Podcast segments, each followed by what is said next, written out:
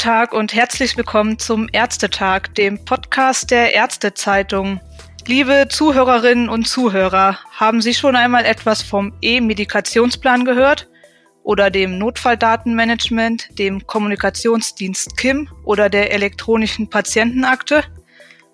Ohne es verifizieren zu können, aber meine Vermutung ist, ja, ich bin mir ziemlich sicher, dass Sie von diesen Anwendungen schon viel gehört und viel gelesen haben. Aber, liebe Zuhörerinnen und Zuhörer, Hand aufs Herz. Nutzen Sie die Anwendungen auch in Ihrer Praxis? Oder wurden Sie schon einmal darauf angesprochen von Ihrem Arzt, Ihrer Ärztin? Ich glaube, hier fallen die Antworten weniger positiv aus. Das zeigt uns nämlich auch der sogenannte Atlas zur Telematik-Infrastruktur, den die Gematik am Montag veröffentlicht hat.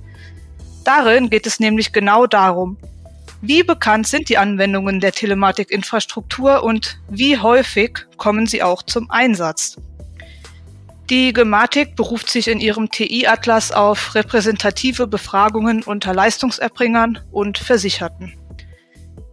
Ich habe es schon angedeutet, die Spanne zwischen Bekanntheit und tatsächlicher Nutzung der Anwendungen ist groß. Aber lassen Sie uns einmal genauer in den TI-Atlas schauen – Dazu habe ich heute Herrn Dr. Florian Hartke von der Gematik zu Gast.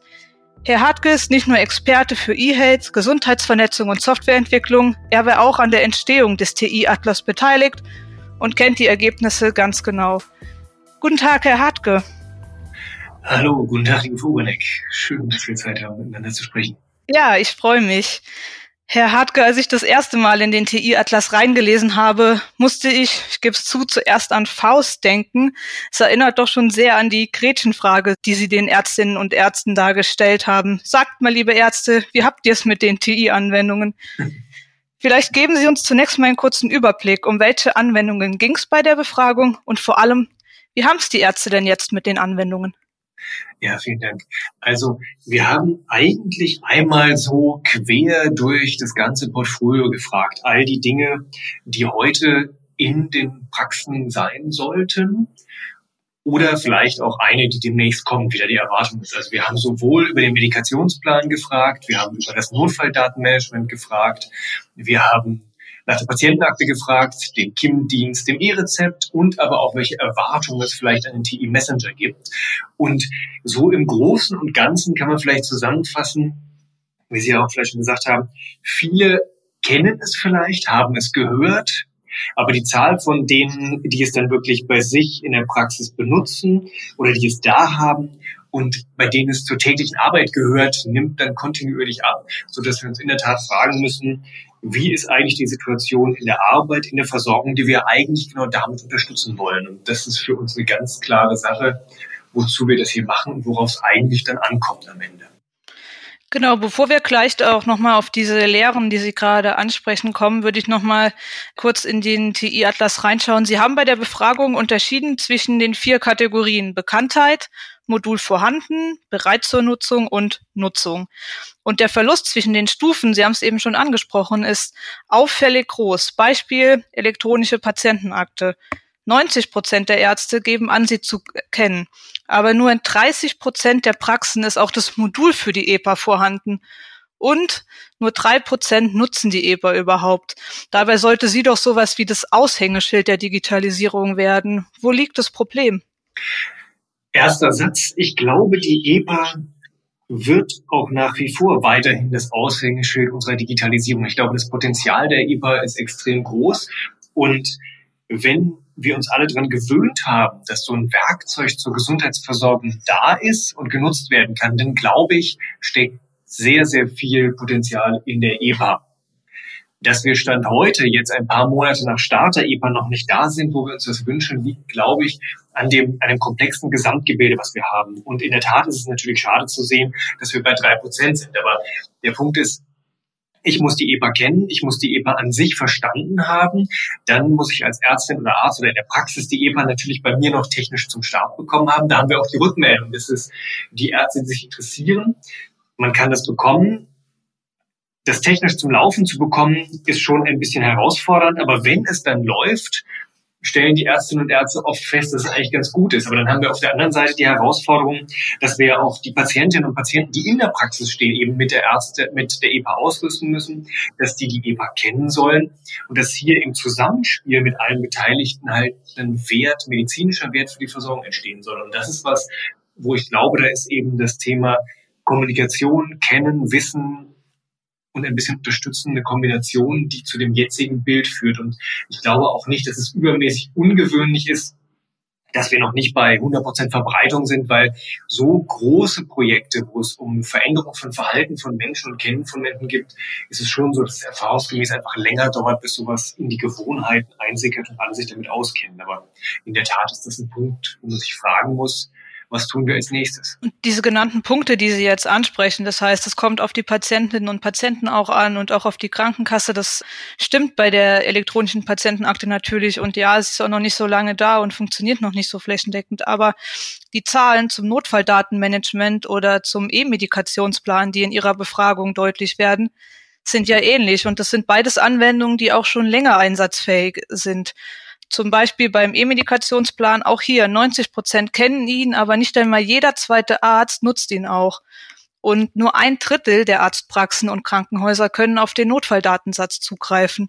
Und das ist doch eigentlich was, was wirklich entscheidende Vorteile in der Versorgung bringen kann. Woran scheitert es hier? Ja, da haben Sie vollkommen recht. Das sind insbesondere zwei, zwei wichtige Hilfen, auch unserer Ansicht nach, für die medizinische Versorgung. Und auch hier ein Punkt wie ähnlich bei der EPA, dass wir es halt um ein, mit einem komplexen Gesamtthema zu tun haben. Wir sind hier schon weiter als bei der EPA, meiner Meinung nach, weil wir eben schon ein bisschen mehr Zeit haben. Aber auch hier fehlt, das kann man ja auch sehen, zum Beispiel das Wissen, insbesondere auch bei Patienten und bei betroffenen Patienten. Ich weiß nicht, wenn man sich den TI-Atlas anguckt, Menschen, die zum Beispiel beim Medikationsplan wirklich davon profitieren würden. Wir haben ja gefragt, wer hat eine Krankheitslast, wer nimmt viele Medikamente. Ähm, wenn man die erstmal neutral fragt, findet ihr sowas gut? Extrem hohe Zustimmung. Kennen Sie dieses Thema?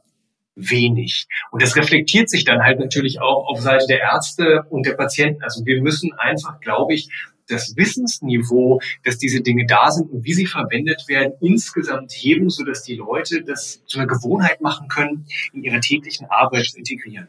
Haben Sie da schon Strategien erarbeiten können, wie Sie das machen wollen? Also wir sind heute und jetzt dabei, genau diese Themen zu identifizieren. Wir haben ja den TI-Atlas jetzt zum ersten Mal veröffentlicht, um Transparenz darüber zu schaffen, um diese Diskussion zu starten, weil die Digitalisierung des Gesundheitswesens kann nicht alleine durch Magie, durch die Gematik kommen, die das dann irgendwie verbreitet, sondern wir müssen alle gemeinsam daran arbeiten und darüber kommunizieren. Das soll ja der TI-Atlas als Anlass sein. Und deswegen sind wir dabei oder wollen wir, dass hier zusammengesprochen wird, wie können wir da besser sein. Wir selber als Gematik arbeiten an Schulungsunterlagen, an Lernvideos, an Informationskampagnen, um das Thema zu verstärken. Aber wir sind hier unserer Meinung nach alle darauf angewiesen, dass alle Spieler, also auch die Krankenkassen, auch die die Ärztekammer, die KV, alle, die dabei sind, mit einsteigen und gemeinsam über das Thema sprechen, unterrichten, sodass es normal und bekannt wird, wie verwende ich das und wie gehe ich damit um und wie hilft es mir. Das ist ja auch immer wieder ein Thema, dass es, wenn möglich, auch schon in die Ausbildung mit integriert wird, damit man damit quasi aufwächst oder in die Anwendungen auch reinwachsen kann.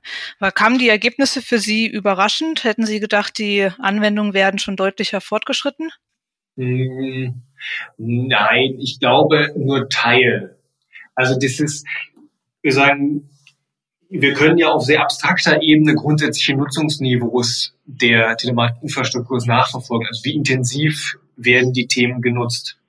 Und da sehen wir schon, dass, dass die Nutzung nicht so hoch ist, wie wir uns das alle wünschen würden. Und was wir natürlich hier tun wollten, ist reingehen und fragen, ähm, woran liegt das? Wo sind Punkte, wo wir nochmal insbesondere reingehen müssen? Das sind also Anlässe für konkreter Reinfragen, für konkreter Verstehen.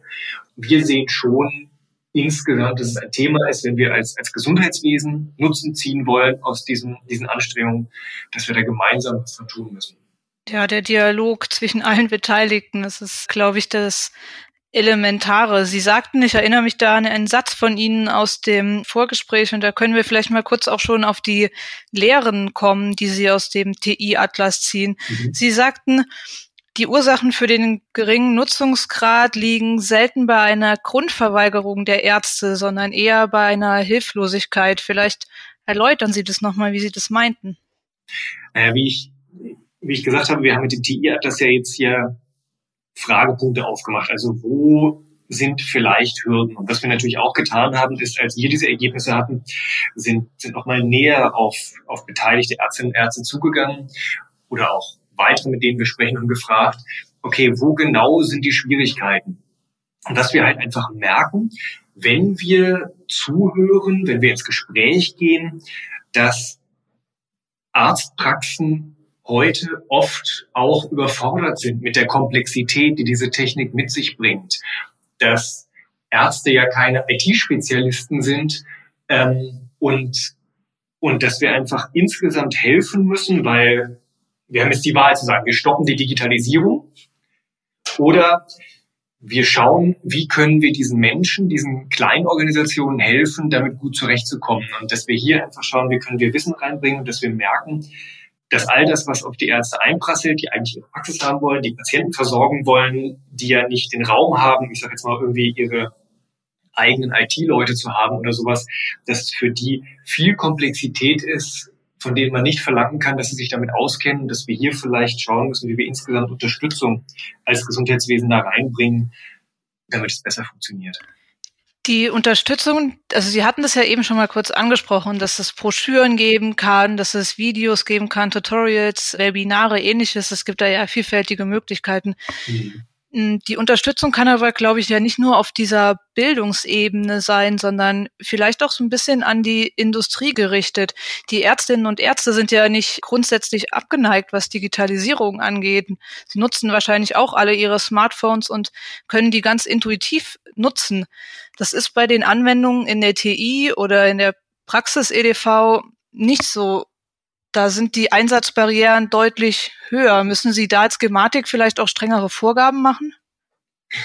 Ja, das ist, das ist eine gute Frage. Das ist in der Tat so. Ähm, viele Dinge, die wir auch so in der Praxis erleben, sind halt ja nicht immer intuitiv und vielleicht manchmal auch komplizierter, als sie sein müsste.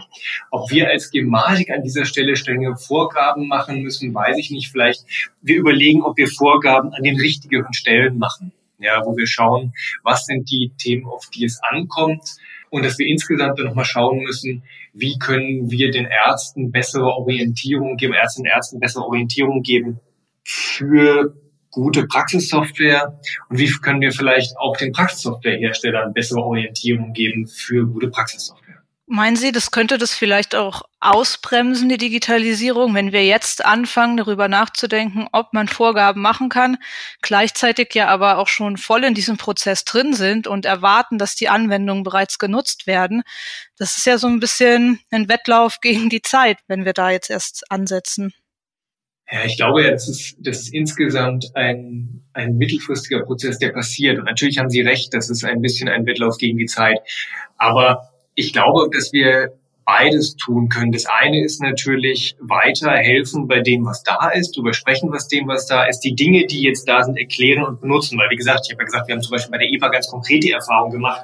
Ähm, wenn man einmal die etwas komplizierte Technik eingerichtet hat, es einmal da ist und es läuft, sagen die Ärzte, die es nutzen, geben sehr positives Feedback, sagen, ach so ist es jetzt, jetzt habe ich es verstanden, jetzt finde ich es auch einfach zu benutzen.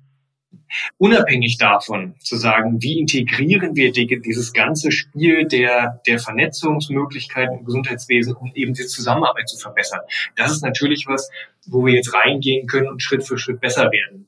Die Frage ist halt nur, am Ende kann man bei jedem Thema versuchen, noch ein bisschen länger zu warten, bis es perfekt ist, dann macht man es halt irgendwann nie. Das hatten wir schon eine Zeit lang, das hat uns auch nicht geholfen. Also ich denke, wir müssen einfach an, an der lebenden Digitalisierung arbeiten und an der lebenden Digitalisierung lernen, uns zu verbessern. Derzeit, das äh, kommt ja häufig auch als Feedback aus den Arztpraxen, fehlt es natürlich auch an den Menschen, die sich neben die Ärzte, sag ich jetzt mal bildlich ähm, gesprochen, stellen und ihnen auch tatsächlich zeigen, wie funktioniert diese komplizierte Anwendung EPA jetzt? Wie kann ich den Nutzen daraus ziehen? Weil grundsätzlich in der Theorie ist es natürlich so, dass der Nutzen durchaus erkannt wird, aber eben nicht, wenn es zusammen jetzt mit den Corona-Impfungen und allem drumherum noch als zusätzliche Belastung wahrgenommen werden muss, dass ich mir am Wochenende oder nach Feierabend Webinare anschauen muss, wie das integriert werden kann in meinem Fall. Es ist da natürlich auch immer eine Vielfalt der Systeme zu erkennen.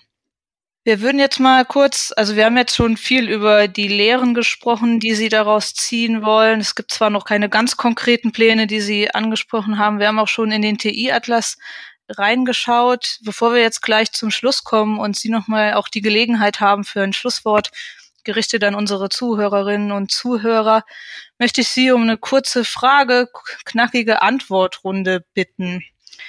Welches Ergebnis aus dem TI-Atlas hat Sie besonders erfreut? Am meisten gefreut, auch wenn Sie das am Anfang so ein bisschen kritisch dargestellt haben, hat mich ehrlich gesagt die Nutzungsquote von Medikationsplan und Notfalldaten, weil ich finde das zwei wirklich medizinisch wichtige Sachen und ich finde sie dafür, wie lange wir sie haben, also knapp mehr als ein Jahr, dass doch viele Ärztinnen und Ärzte sie eigentlich dann doch schon benutzen. Da habe ich mich wirklich gefreut und ich halte das für, für nützlich. Der richtige Weg? Ja, der richtige Weg. Und von welchem Ergebnis sind Sie am meisten enttäuscht? Bei der gleichen Anbindung ehrlicherweise wie wenig Patienten, die direkt davon profitieren können. Also wirklich die, die eine Krankheitslast haben, das Ding kennen. Das fand ich, da habe ich gedacht, oh, okay. Hm. Sie meinen, das könnte, könnte darauf hindeuten, dass es vielleicht bei den falschen Patienten in Anführungszeichen gemacht wird? Na, weiß ich nicht, ob das, das also bei den Patienten ja schon eine Handvoll benutzt, aber dass wir schauen müssen, wie können wir mehr in Breite den Menschen, die wirklich unmittelbar davon profitieren könnten, das auch noch beibringen oder wie könnten die das lernen, weil wir dann den Gesamtnutzen noch höher bringen. Das ist ja was, was sich gegenseitig verstärkt. Wenn die Patienten es kennen, wenn die Ärzte es kennen, das beide für selbstverständlich halten, dann läuft's. Ja, und jeder, der den anderen erst immer überzeugen muss, muss dagegen arbeiten. Und da dachte ich halt, dass gerade Patienten, die wirklich eine Krankheitslast haben und die damit kämpfen, dass die doch eigentlich sagen müssen, ey, super Sache, das machen wir jetzt. Dann äh, blicken wir noch ganz kurz in die Zukunft. Der Geschäftsführer der Gematik, Ihr Vorgesetzter, hatte in dem Vorwort zum TI-Atlas geschrieben, der Atlas soll, ich zitiere, keine Eintagsfliege bleiben, sondern jährlich veröffentlicht werden. Sie hatten es eben ja auch schon mal angesprochen. Welche Ergebnisse wünschen Sie sich denn im nächsten TI-Atlas? so platt das ist, ehrlicherweise, dass wir überall bei den wichtigen Sachen bei Nutzung ein Stück nach oben gekommen sind, so dass wir einfach mehr Nutzung von den Dingen in Breite haben und, und Ärztinnen und Ärzte einfach aus Überzeugung sagen, ja, jetzt, wo ich es eine Zeit lang ausprobiert habe, wir haben es ein bisschen verbessert und jetzt hilft's mir. Ja, ich bin sehr gespannt. Haben wir der Dinge, warten wir auf den nächsten TI-Atlas und schauen, ob sich die Nutzungsquoten verbessern. Vielen Dank, Herr Hartke. Das waren viele interessante Aspekte die Sie heute angesprochen haben. Vielleicht zum Abschluss aber fassen Sie noch mal ganz kurz zusammen, was Ihnen besonders am Herzen liegt und so Ihre Kernbotschaft an die Ärztinnen und Ärzte da draußen, die uns zuhören. Ja, vielen Dank, Frau Obernick, für das Gespräch. Mir liegt wirklich am Herzen, dass wir hier ja mit dem TI-Atlas Transparenz schaffen wollen. Das heißt, uns ist wichtig, etwas Nützliches für die Versorgung zu tun. Und wenn wir sehen, da gibt es Hindernisse. Lassen Sie uns alle gemeinsam drüber sprechen. Lassen Sie uns die Themen verstehen und zusammen versuchen, Schritt für Schritt in die Digitalisierung reinzuwachsen und zu verbessern. Das wäre uns einfach wichtig, immer orientiert daran, wie können wir zusammen die Gesundheitsversorgung verbessern. Ja, das waren schöne Schlussworte. Dann ich danke Ihnen nochmal. Vielen Dank für das Gespräch und bis zum nächsten Mal. Dankeschön.